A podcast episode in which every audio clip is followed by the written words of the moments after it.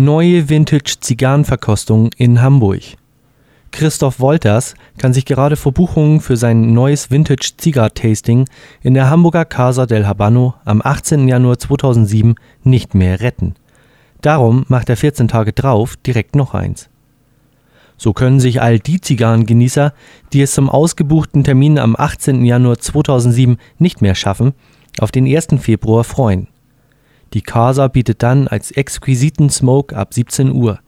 Es gibt Patergas 898 von 1972, La Corona Belvedere von 1978 und Romeo Jetta Corona Grande von 1982.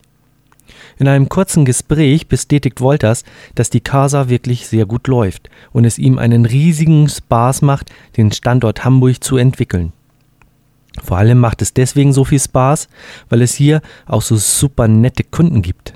Interessanterweise kommen die Kunden nicht nur aus Hamburg, sondern reisen extra mehrere hundert Kilometer aus dem Rheinland an, um von dem netten Ambiente und dem Angebot der Casa zu profitieren.